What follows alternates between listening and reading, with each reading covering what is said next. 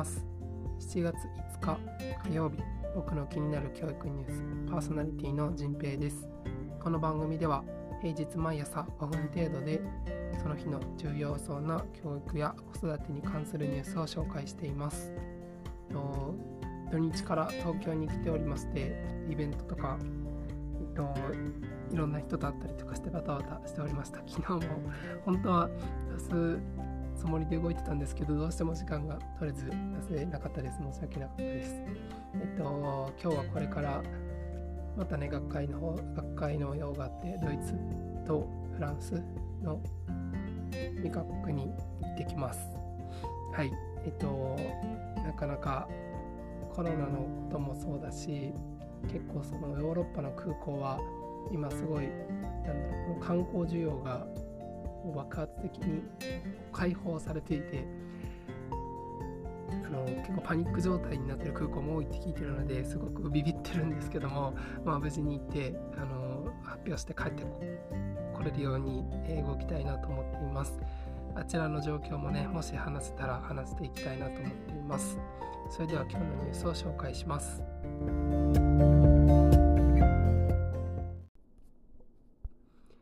今日は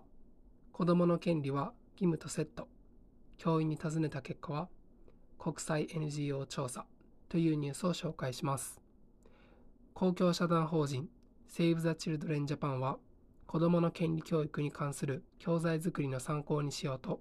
今年3月インターネット調査を行い全国の小中高校などの教員468人から回答を得ました。冒頭で子どもの権利を知っていますか？と漠然と尋ねたところ、内容までよく知っていると答えたのは21.6%だったが、内容について少し知っているを含めると7割が知っていると認識していました。次に、子どもの権利としてふさわしいと思う内容をすべて選ぶ質問でふさわしくない内容を入れたところ、子どもは義務や責任を果たすことで権利を行使することができるを27.6%が選んだそうです。担当者は、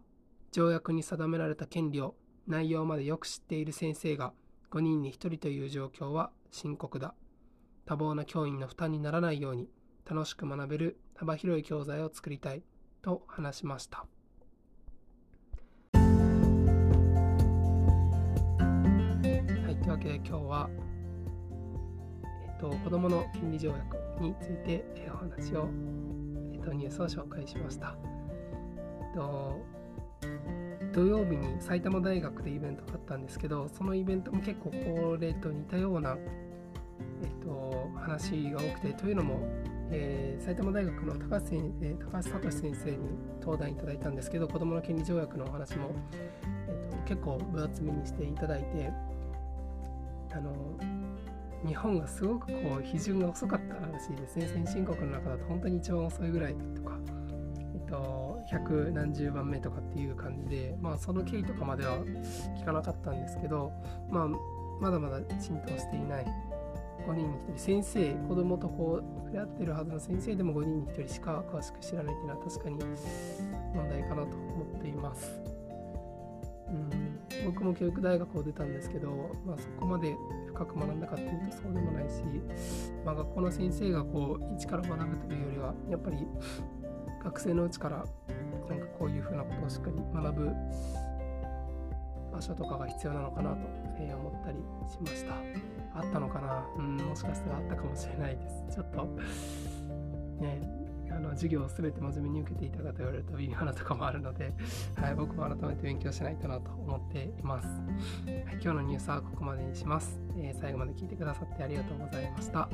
今日もいい一日にしてください。じんべいでした。